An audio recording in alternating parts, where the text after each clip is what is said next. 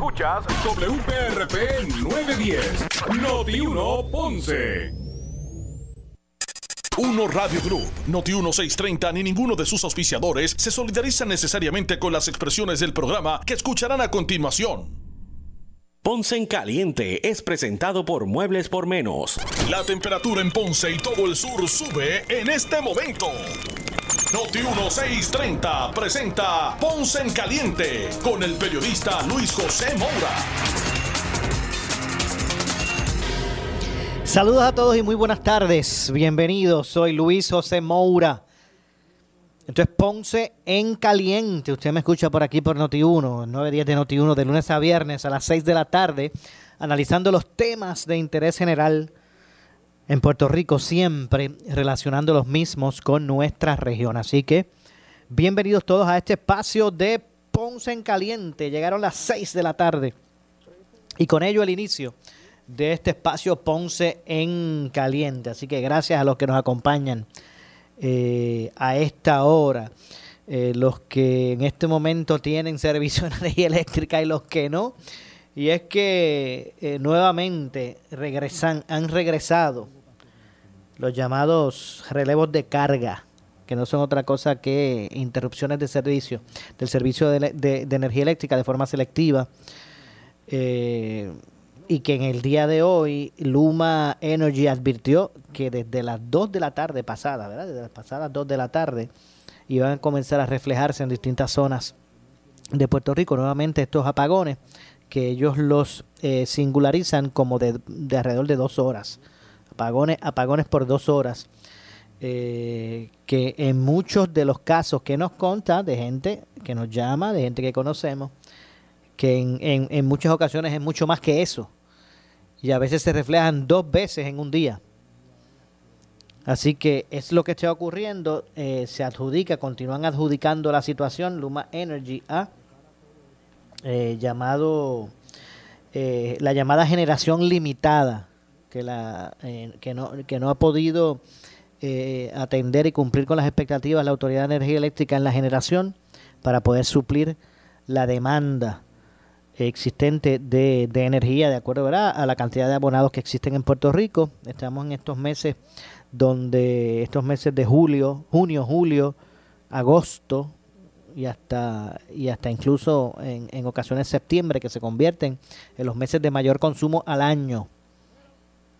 Pues en este momento han continuado estos estos apagones eh, nuevamente, de hecho ayer, después de las 7 de la noche, hubo un incidente de de eh, que se fuera del sistema, salieran del sistema sin número de abonados por una rotura en, palo seco. Así que eso pues también ha agravado la situación. Ya no tan solo eh, energía eléctrica, ¿verdad? Según alegan, eh, puede cumplir con la, con la demanda en términos de consumo de energía, sino que también pues averías en plantas generatrices pues han complicado este panorama entonces, pues ahora hay una justificación para eh, que se hable de apagones selectivos. O sea, antes hablar de que, antes, antes, el que la propia energía eléctrica, en este caso Luma, ¿verdad? Que es la que tiene el contrato de transmisión y distribución, pero e, el, en el pasado, el que eh, la, la Autoridad de Energía Eléctrica dijera que iban a estar entrando en procesos de interrupciones de servicio de forma selectiva, y que iban a haber apagones simplemente para, para poder aliviar el consumo o por la razón que sea. Pues muchachos se cae el mundo. Pero ahora hay una razón por la cual Luma, un día sí, un día no, eh, envía una comunicación y voy a leer, eh, envía una comunicación para, para ¿verdad? establecer la posibilidad, como ellos la llaman, de eh, relevos de carga o eh, reducción de carga, eh, en lugar de llamarle apagones o interrupción de servicio. Por ejemplo, hoy nuevamente Luma informó en sus redes sociales que comenzaría una reducción de carga y que mantendrían por espacio de dos horas a distintos sectores de, Puerto Rico sin el servicio.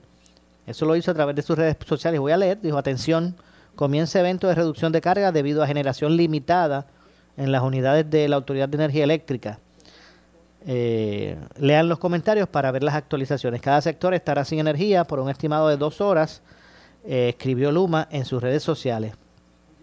Según los datos de generación provistos por la Autoridad de Energía Eléctrica, hay una capacidad de eh, hay, una, hay una capacidad de unos eh, megavatios por, por, hora específicos, los cuales pues eh, no cumplen con, con la demanda, son más.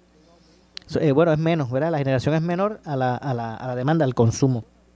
Y decía que en el pasado el que la compañía de energía eléctrica anunciara, atención, vamos a, van a comenzar a experimentar apagones selectivos, pues se hubiese caído el mundo. Pero ahora hay excusa. Ahora hay una excusa. Ahora es que la Autoridad de Energía Eléctrica, que es la que retuvo el proceso de generación de energía, pues no puede cumplir con la capacidad. O sea, no puede generar la capacidad de energía para satisfacer la demanda, el consumo. Ahora resulta que no se tiene la capacidad para hacer eso.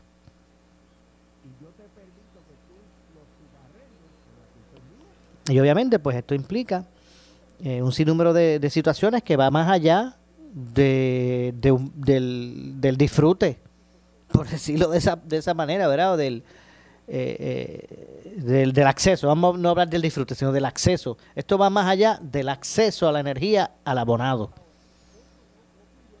Esta situación de inestabilidad energética, pues comienza a impactar de forma negativa sectores importantes de la economía.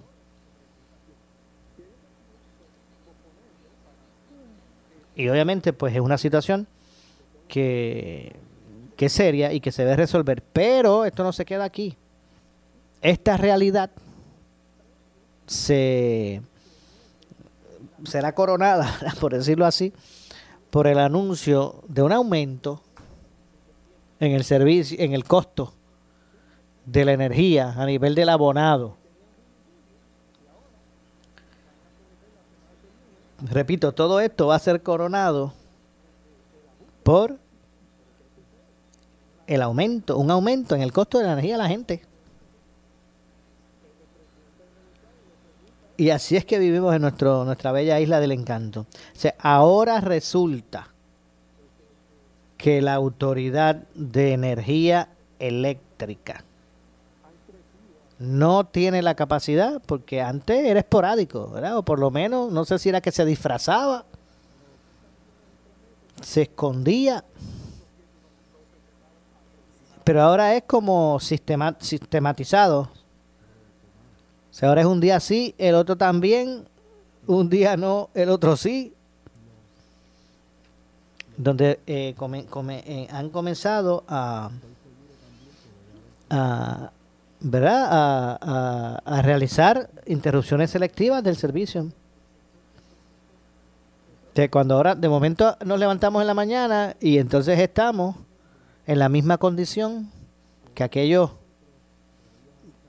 que otros países hermanos que a veces mirábamos hacia ellos y nos sentíamos que éramos superiores porque contábamos las historias de esos países donde había un día así, el otro no energía, un día sin energía y el otro también. Y mirábamos aquellos países y nosotros nos sentíamos superiores. Pero ahora sin darnos cuenta resulta que estamos igual. Que hay interrupciones sistemáticas del servicio. Ahora resulta que no se puede cumplir con la demanda. Ahora resulta que no se puede cumplir con el consumo. No se puede generar los megavatios. ¿Verdad? esta capacidad de energía que, que se necesita, eso, estos megavatios por hora. Ahora resulta que no se puede cumplir con eso. Bueno, pues vamos a ver si no se extrañe. No se extrañe que eh, dentro de poco pues se comunique de un nuevo contrato porque ya mismito se van a buscar los paladines de, de la energía en Puerto Rico. Y ya veremos.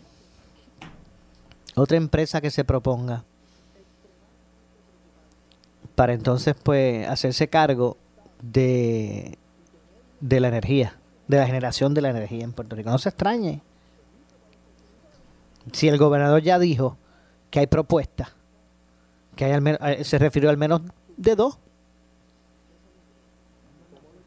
para, para lo que es la, la, la el establecimiento de una alianza público-privada, porque el gobierno no, eh, el gobierno pues eh, le, le, crea eh, animosidad el que, el que se utilice la palabra privatización. Ellos prefieren hablar en términos de alianzas público-privadas. extraña que venga eso por ahí pronto. Vamos en minutos a conversar con el presidente de eh, la Cámara de Comercio del sur de Puerto Rico para hablar un poquito también de lo que va a implicar esto en la economía, en el, comercio, en el pequeño, mediano eh, comerciante, estos aumentos de la energía eléctrica y las circunstancias donde estamos viviendo, más allá de, de lo que es la realidad del de laborado per se. Vamos también a hablar en términos comerciales. Así que eh, ya tengo por aquí línea telefónica, ya vamos en unos minutos a conversar con Luis Alvarado, como dije, que es el presidente de la Cámara de Comercio del Sur de Puerto Rico. Eh, ya me indican que lo tengo en la línea telefónica, pues vamos de inmediato, vamos a hablar y vamos a darle la bienvenida de, inmediato a Luis, el señor Luis Alvarado, presidente de la Cámara de Comercio del Sur. Saludos Luis, gracias por acompañarnos, buenas tardes. Buenas tardes Luis, este, saludos a ti y a toda tu radio audiencia. Este, gracias por la oportunidad. No, gracias a usted como siempre.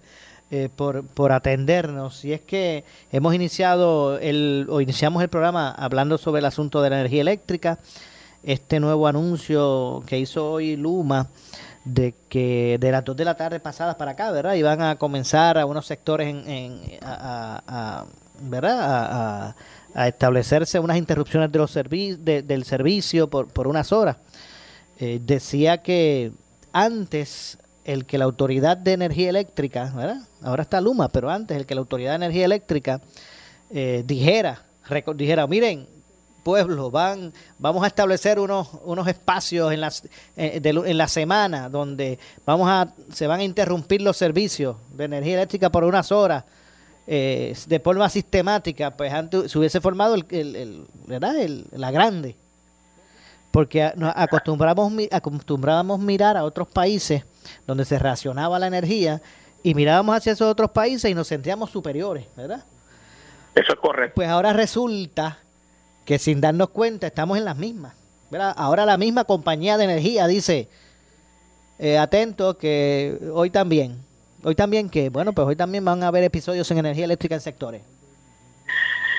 Eh, eh, es increíble cómo por los años se ha dejado deteriorar ese equipo eh, específicamente en las generadores de, energía eléctrica. Eh, y estamos pues enfrentando el descuido de muchos años eh, de pobres mantenimientos, no mantenimientos ah, este, predictivos. El equipo se fue deteriorando, se fue entrando en años y eso es lo que estamos viviendo ahora. Yo creo que si lo hacen de una forma, porque también, este Mora, según dicen, eh, que van a haber este, ciertos apagones en cierto, en cierto horario, pero están habiendo apagones fuera de ese horario en todo Puerto Rico. Hoy mismo en Ponce se fue la luz en el casco de Ponce, en todo esto, toda esta área, de la Cámara de Comercio, etcétera, etcétera, se fue la luz de nuevo sin, sin haberse anunciado. Y esto pues conlleva de que tú sabes que los, los comerciantes estamos pasando por una etapa bien difícil eh, con lo de la pandemia eh, con las restricciones, con el alto costo de mantener una operación con mascarilla, este, hand sanitizer, estamos verificando eh, certificados de vacunación, identificación, etcétera, etcétera, y añadirle estos apagones que definitivamente no, no ayudan en nada, al contrario, eh, dependiendo de, la, duración del apagón, pues hasta se puede dañar equipo, eh, los impactos del, de los flujos de voltaje hacia arriba abajo, pues también eh, dañan equipos y, y, se está hablando de un sinnúmero de cosas que están pasando en el área de generación con esos equipos, que incluyendo equipos nuevos, pues ya están dando problemas también, así que eh, yo entiendo que es hora de que se sienten y, y evalúen y le vengan para atrás a los comerciantes al pueblo con un, con un plan estratégico de cómo vamos a, a manejar estas situaciones eh, para no convertirnos en, en un país tercermundista con relación a generación y distribución de electricidad. Ok, ¿puede, puede repetirme esa parte. Usted dice que eh, con lo que están pasando, añadirle esta esta esta situación, verá ahora el, aumento del costo de energía, eh, sería una ¿verdad? una herida mortal para el para el pequeño y el mediano comerciante.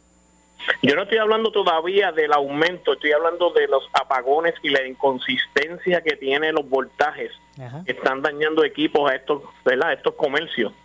Eh, si hablamos de, si empezamos a hablar del aumento, sería como diría yo, una estocada final al toro, eh, porque de verdad que ah, están los comerciantes, los pequeños y medianos este, empresarios están prácticamente sobreviviendo día a día con todos estos gastos operacionales que se han incurrido y obviamente es por la salud del pueblo y por la salud de ellos mismos y sus empleados, pero es un costo adicional que realmente no estaba en el presupuesto de nadie, ni está en el presupuesto de nadie. Esto ha sido, ¿verdad?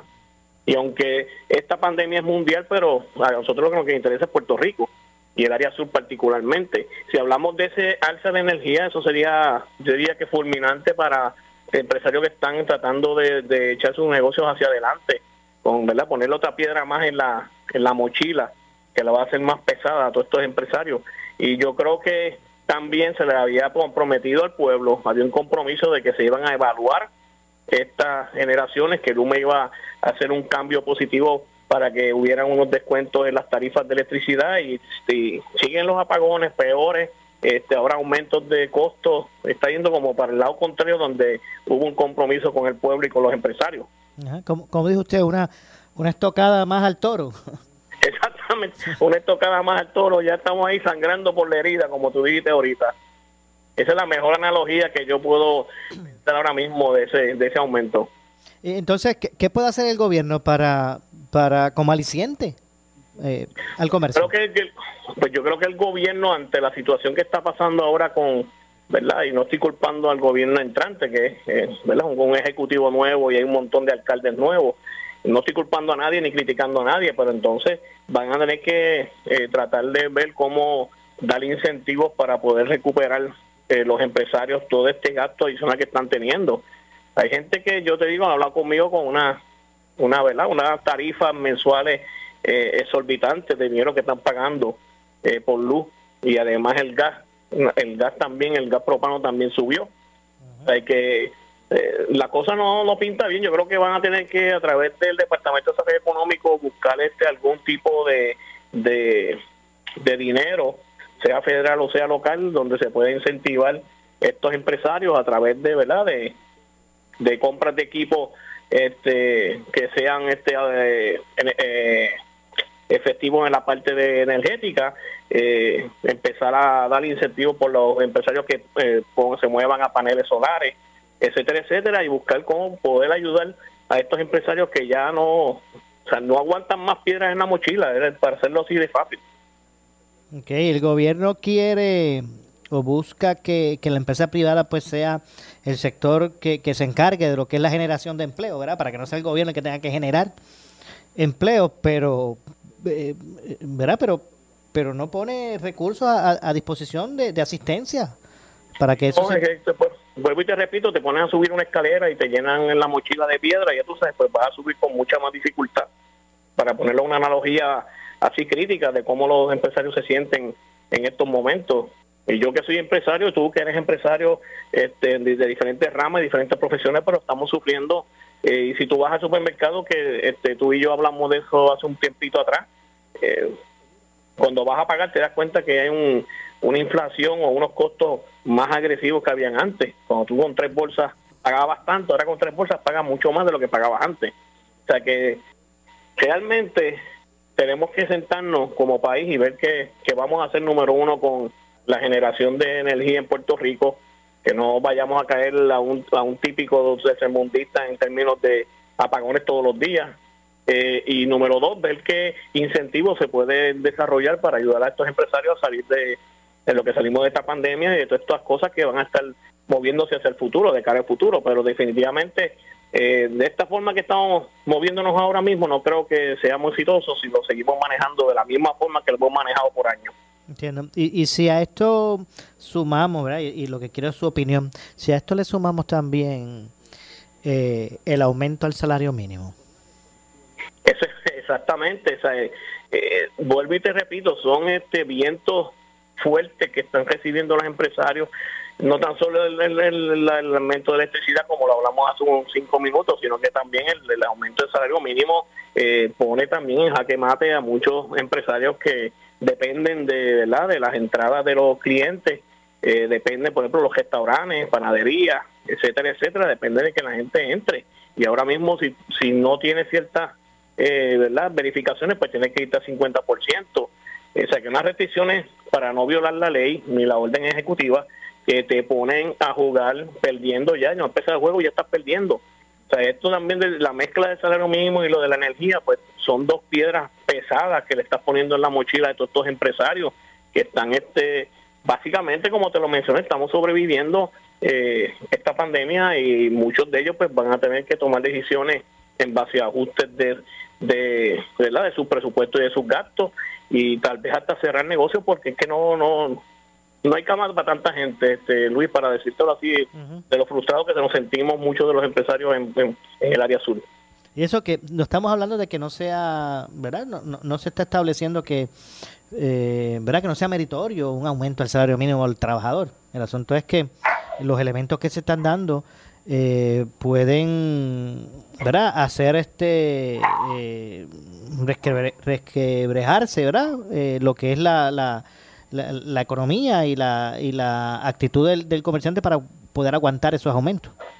Ese punto, este, usted y yo lo hablamos hace un tiempito atrás, donde se tenían que hacer unos estudios eh, de los, por los sectores, hacer un estudio de cómo Puerto Rico se vislumbraba en un desarrollo económico más acelerado o más o más este agresivo y obviamente yo no estoy en contra del salario mínimo y quiero aclararlo pero de una forma eh, paulativa, paulatina y de una forma que se haya hecho estudios para determinar no tan solo eh, subir el salario mínimo, sino también desarrollar nuevos negocios, ayudar a incentivar a que los negocios echen para adelante, eh, tiene que ir paralelo, no puede ir una cosa sin la otra. Entiendo. Bueno, vamos a ver entonces lo que ocurre al respecto y si pueden acompañarse con verdad con incentivos al, al sector privado también pues todo este este asunto. Eh, eh, eh, Luis gracias. Yo creo que todo yo creo que todo tiene solución es, este poner las cabezas juntas en a pensar este fuera de la de las de las cuatro cajas que llaman de la caja y pensar en cosas nuevas y que pensar en cosas que se puedan hacer y que ayuden al desarrollo económico. Un país sin desarrollo económico eh, es un país cero a la izquierda, me sigue. No, no, no, no, le, no se le ve futuro a un país que no tenga una estrategia, un plan estratégico en el área de desarrollo económico para poderlo llevar a al sitial donde Puerto Rico siempre estuvo. Bueno, gracias eh, eh, Luis por, por acompañarnos. A tu orden, Maura, siempre que sabes que estamos a la orden para tu programa. Muchas gracias, muchas gracias. Gracias a Luis Alvarado, quien es el eh, presidente de la Cámara de Comercio del Sur de Puerto Rico. Hacemos, la pausa, regresamos con más. Soy José Moura, esto es Ponce en Caliente.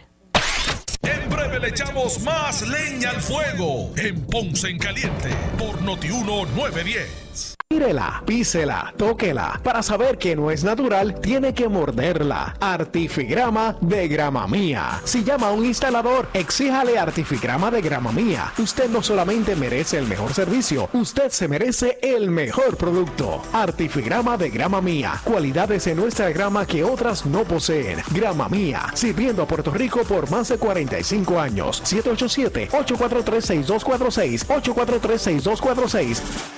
¿Sufres de hemorroides y no sabes qué hacer? Ahora hay una opción. En AR Institute of Gastroenterology tenemos un tratamiento sencillo, eficaz y sin dolor para tratar las hemorroides. El sistema O'Regan es una alternativa sin cirugía para tu problema de hemorroides. Toma solo unos minutos y puedes regresar a tu rutina normal el mismo día. Dile adiós a las hemorroides. Visítanos en el edificio Barra Ponce Bypass, oficina 806 o llámanos a AR Institute of Gastroenterology para una cita al 787-259-8200. 259-8200. Con ustedes, Ada Monzón. Los huracanes son parte de nuestra realidad y prepararse es nuestra responsabilidad. Mantén tu casa energizada con un sistema de pura energía. Llame a Pura Energía 1-800-981-8071. Andy Montañez se regresa el domingo 13 de octubre al Centro de Bellas Artes de Santurce en su concierto El Niño de Trastalleres. Boletos a la venta en Bellas Artes 620-4444, Ticket Center 792-5000 y tcpr.com. Somos Noti 1630. Noti 1630. Primera fiscalizando. Más leña al fuego en Ponce en Caliente por Noti 1910. ¿Qué buscas? Muebles en seres o matrices. Muebles por menos lo tiene. Sin necesidad de crédito y con pagos mensuales bajísimos. Una gran cantidad de mercancía lista para entrega inmediata. Gabinetes en PVC, alacenas y barras para que tu cocina se vea nítida. Además, salas, cuartos y comedores. A precios que le gustan a tu bolsillo. Échale un vistazo a lo nuevo. En Muebles por menos. Salinas Villalba y Ponce. Carretera 14 frente al cementerio. Visita su página de internet. El área sur está que quema. Continuamos con Luis José Moura y Ponce en Caliente por el 910 de tu radio.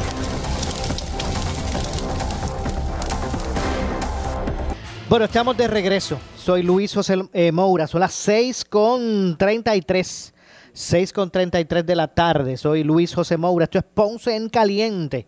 Usted me escucha por aquí por Noti1 de lunes a viernes eh, a través, a las 6 de la tarde, a través de, del 910 de Noti1.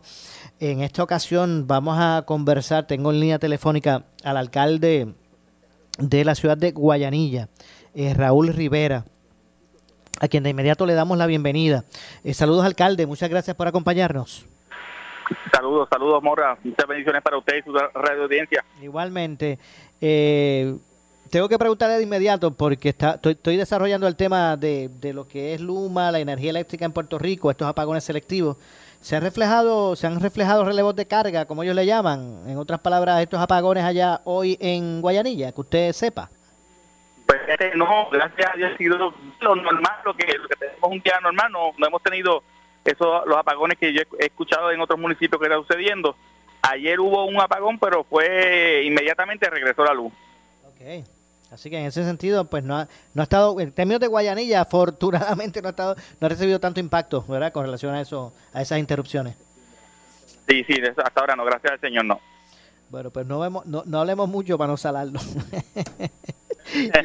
y, que no, y que no, y que no ocurra. Eh, alcalde, eh, ¿cómo, ¿cómo se ha ido desarrollando eh, la eh, atención o la lucha eh, contra el COVID, la atención a la pandemia allá en, en, Guayanilla? ¿Cómo están los números de, positividad? ¿Cómo Ahora mismo tenemos cero casos de positividad, o gracias a Dios no tenemos ningún caso, llevamos varias semanas este, reflejando uno o cero casos. Este, hasta la semana pasada teníamos un 2%, en un momento dado tuvimos un 32% de positividad, este, pues, de acuerdo a la cantidad de pruebas moleculares positivas esto, pero en el día de hoy te tengo que decir que no tenemos ningún caso, ningún caso registrado activo. Bueno, obviamente eso son buenas noticias y es favorable. ¿Cuál es el porcentaje de vacunados allá? Tenemos un 82%, casi un 83% de vacunados con una dosis. Estamos hablando de 12.000, 12.800 personas y con dos dosis, con dosis completa tenemos un 73%. Estamos hablando de 11.000, 11.500 personas aproximadamente así que obviamente van a buen paso en ese sentido. Eh, gracias me, a Dios. Me imagino que con la que, que para para esta, ¿verdad? Tal vez este este ¿cómo le llaman? Esta inmunidad, por decirlo así, eh, comunitaria o, o de rebaño, imagino que tendrán que sobrepasar ese 80% de, de las dos dosis, ¿verdad? Con las dos dosis. Aparentemente eran 70%, no sé si ha cambiado, pero lo que lo que nos pedían era un 70%, entendemos que ya estamos un 73% con dos dosis. Eh, como le indiqué, tenemos un 83% con al menos una dosis y entendemos que ya en varias semanas ya, ya debemos estar alcanzando el 80% y sobrepasando el mismo. Okay.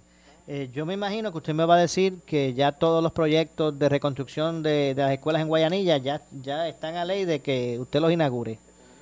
Bueno, ya inauguramos una, ya inauguramos un proyecto de ellos, que es de la escuela Padre Nazario. Este fue en alianza con el Departamento de Educación. El municipio, el municipio estuvo este, la responsabilidad de la reconstrucción de, la, de una escuela en desuso y ahí tenemos dos escuelas este, básicamente ubicadas, que es la escuela Herminio Sola y la escuela Dalila Torres. Estamos trabajando fuertemente en la escuela Francisco Rodríguez, otra escuela en desuso, que gracias a Dios no tuvo ningún daño estructural. Esta esperamos ya para el 15 de este mes, el 12, el 12 de este mes, 15 de, septiembre, ya está inaugurándola y eh, trayendo allí la escuela Aristides Escales y Hipólito García, que actualmente están, son las únicas dos escuelas que tenemos en de forma virtual, traerlas presencial de la forma híbrida que está trabajando el departamento. La escuela superior y la escuela eh, Gloria Borrero, pues están ubicadas este, en la escuela en la escuela Gloria Borrero del barrio Macaná, que básicamente están están de forma virtual, aunque sea de forma híbrida, unos días sí, unos días no. Y el colegio el colegio este Inmaculada Concepción, ese colegio está funcionando de forma, ¿verdad? De forma este presencial este todos los días. entonces, ¿y qué es lo que resta? ¿Qué es lo que está pendiente? Pues está pendiente la escuela superior, que la tenemos en Interlocking en la en la en la Gloria Borrero. Esta escuela básicamente se supone que para finales de este mes este, ya esté lista. Eso es una buena noticia porque esa escuela tenía bastantes daños estructurales. Se fueron corrigiendo. Eso lo hizo de edificios públicos. Eh, como le indiqué, la Francisco Rodríguez está, está en espera de que ya para mitad de este mes ya la tengamos lista. Y nos quedaría, nos quedaría eh, eh, hacer una escuela, construir una escuela, ese módulo para que era habilitar una escuela que tiene 14 salones que muy bien ahí pudiéramos tener una escuela de forma presencial sin necesidad de interlocking y tuviéramos nuestras seis escuelas este, de forma eh, presencial sin, sin interlocking. Eso sería, el, eso sería el, el, escenario perfecto, ¿verdad? Sí, sí, ese sería, sería el escenario perfecto. Eh, la escuela que le estoy hablando, que es la escuela Rafael de Apena, será parte del edificio de la Ricia Escales. Esa escuela no tiene daño estructural, es una, es una estructura en cemento armado y estamos hablando que en un mes y medio, dos meses estaría lista y pudiéramos estar colocando una escuela, eh, eh, como le dije, de forma presencial sin interlocking y tendríamos nuestras seis escuelas este, sin necesidad de, del interlocking. Bueno, pues obviamente esperemos que ese paso pues pueda también seguirse. Ha, sido difícil poder este atender eh, esos procesos burocráticos para que estos proyectos pues pues se vean progresando. Eh, lo que pasa es que también nosotros tuvimos, no sé si llamarlo ventaja, ¿verdad? Que no estamos en la zona cero y gracias a Dios, pues, pues la empatía con nuestro pueblo ha estado allí, la, la, la, ayuda del señor gobernador y sí, los proyectos han fluido. Este, yo entiendo que más rápido que en otros municipios, según lo que yo he podido ver, y yo entiendo que, pues, pues, que Guánica, Yauco, Guayanilla están en la zona de los temblores y, y ha sido ha sido más fácil más fácil el fluir de, la, de los procesos burocráticos. Okay. en ese sentido usted entiende que, se han solidarizado con esos los pueblos de esa zona. Sí, entiendo que sí, entiendo que ha sido la clave y, gracias a Dios pues, pues los resultados se están viendo. Eh, entonces pues están corriendo los proyectos en ese sentido, que eso es favorable. Eh, han alcanzado un gran nivel en términos de, de la vacunación. Entonces, ¿cuál es el cuál es el aspecto que de, mayor preocupación suyo en la ciudad? ¿Cuál es el, el, el, aspecto pues que eh, verá usted eh, eh, entiende debe debe tener acción prioritaria? Ahí son los trabajos de nuestra gente. una cosa son los proyectos de FEMA, los fondos federales que están fluyendo, otra cosa es el fondo general los pasados 3, 4 años las remesas del CRIM han ido bajando y en nuestro municipio pues ha, bajado cerca de, un, de, un, de 5 millones de dólares aproximadamente en las remesas y es menos ingresos que están llegando a nuestro municipio y por tanto tenemos una cantidad, un volumen alto de, de gastos. ¿Qué quiero decir con esto? Que en los pasados años el municipio había cuadrado la, la chequera con los préstamos CDL de terremotos, de María, de pandemia, y entonces pues habían pues podido pues cubrir su, su, su, compromiso. En este caso nosotros tomamos el, tenemos el reto de, de hacer ajustes, de hacer ajustes y pues evitando cesantear a nuestros empleados. Ese es el mayor reto y el mayor obstáculo que tiene nuestro municipio. los, los recaudos han bajado, se han reducido. Los recaudos del CRIM han sido, eh, eh, todo ha ido bajando, ha sido, ha sido pues los últimos años, eh, las remesas, este año nada más ha sido cerca de un millón de dólares, menos en años anteriores. para un municipio que, que, que apenas, eh, su, ¿verdad? si lo comparamos con otros municipios grandes, su presupuesto era de 10 millones. Eh, ahora mismo le tengo que confesar que lo que tenemos en caja son 5.2 millones y tenemos un gasto de 10.2. El gasto es de 10. Nuestro mayor de 10 millones, sí. Okay. Y entonces lo que están lo que tienen son la, lo que la, el, el, ingreso pues lo que a lo que asciende es a la mitad de realmente el gasto. A la mitad. ¿Qué estamos haciendo? Ajá. Mira, ¿qué estás haciendo? Pues mira, estamos bajando todo todos los, los, salarios de los puestos de confianza son son menores a lo que se supone que ganen, eh, incluyendo el del alcalde. Estamos hablando que la tarjeta del alcalde era de, de 50 mil dólares, la bajamos a 10 mil dólares.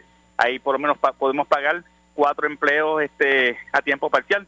Eh, estamos trabajando con las con las corporaciones que están alrededor, las pocas que tenemos alrededor de Guayanilla, que no pagaban este eh, patentes ni pagaban este impuestos, estamos cobrando, estamos retrasando la eh, estas personas que, ¿verdad? del crimen que tampoco estaban pagando y así identificando fondos recurrentes para poder este para poder este eh, cumplir con nuestro compromiso. Okay. O sea que para, para estar claro, el, el, los, los, fondos comprometidos presupuestarios son 10.2, 10, 10 millones 200 mil dólares. Sí.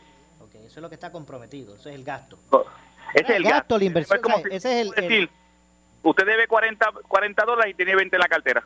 Exacto. Así es que está Guayanilla en este momento. En este momento estamos en esa... Tengo que agradecerle al señor gobernador que nos ha asignado unos, unos dineritos.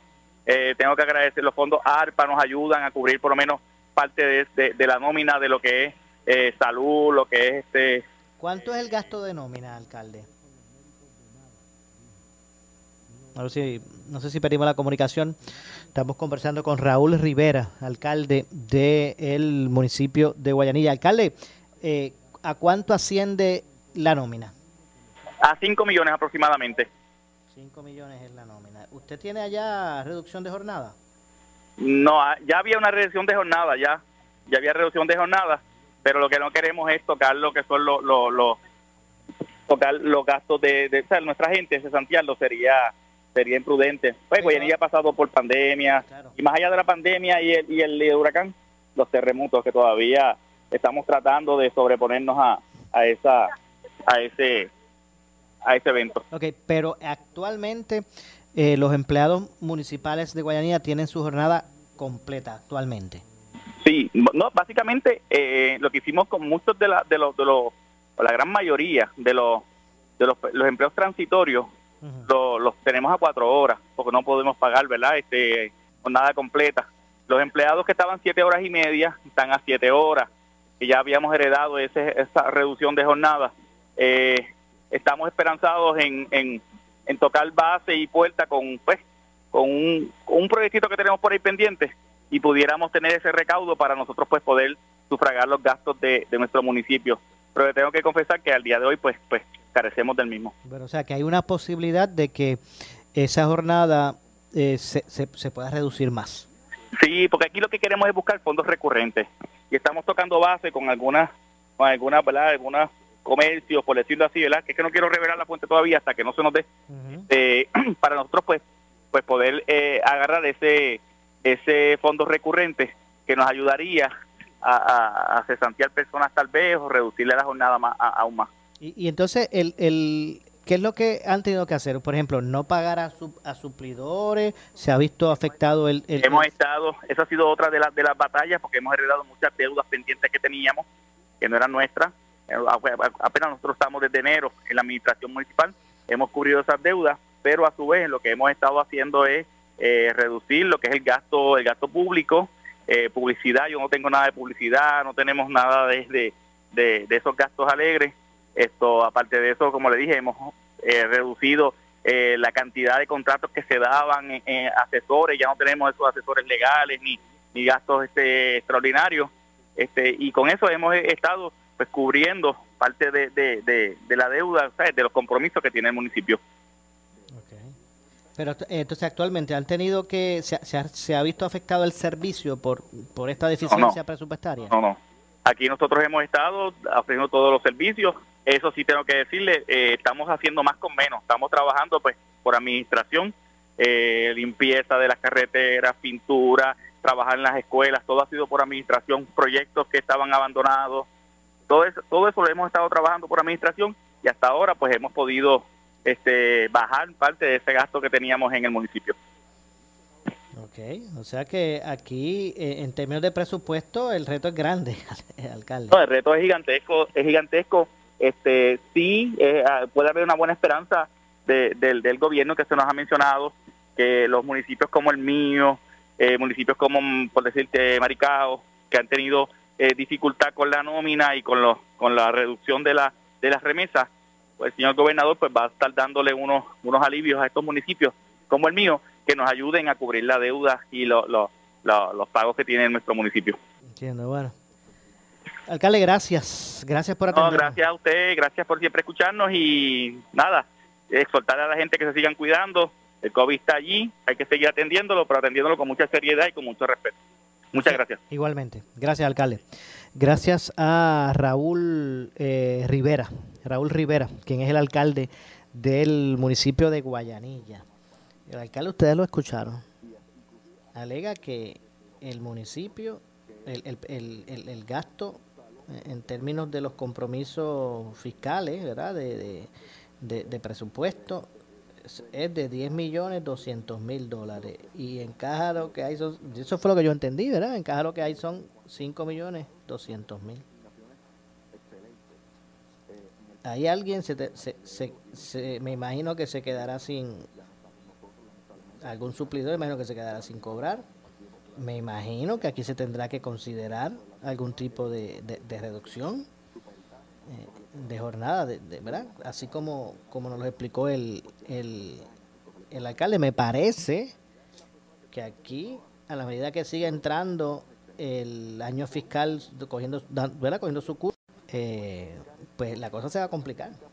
Obviamente vamos a dar eh, seguimiento a esta, a esta información. Tengo que hacer la pausa, regresamos con más. Soy Luis José Moura. Esto es Ponce en Caliente.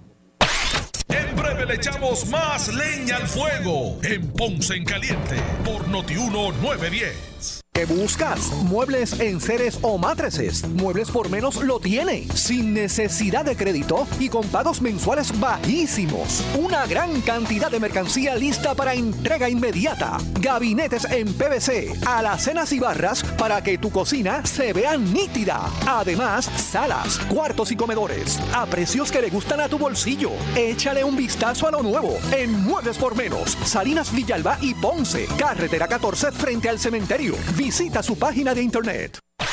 El área sur está que quema. Continuamos con Luis José Moura y Ponce en Caliente por el 910 de tu radio. Bueno, estamos de regreso, estamos de regreso ya en nuestro segmento final. Soy Luis José Moura, esto es Ponce en Caliente. Usted me escucha por aquí por Noti1, de lunes a viernes a las 6 de la tarde. Eh, el Senado de Puerto Rico, son las eh, 6.51, el Senado de Puerto Rico aprobó en el día de hoy, a viva voz, los nombramientos del licenciado Ferdinand Mercado y de Edwin Mundo Ríos como miembros asociados de la Junta Constitucional de Revisión de Distritos Electorales, Senatoriales y Representativos. Así que los aprobaron a Edwin Mundo, a Ferdinand, eh, Ferdinand Mercado.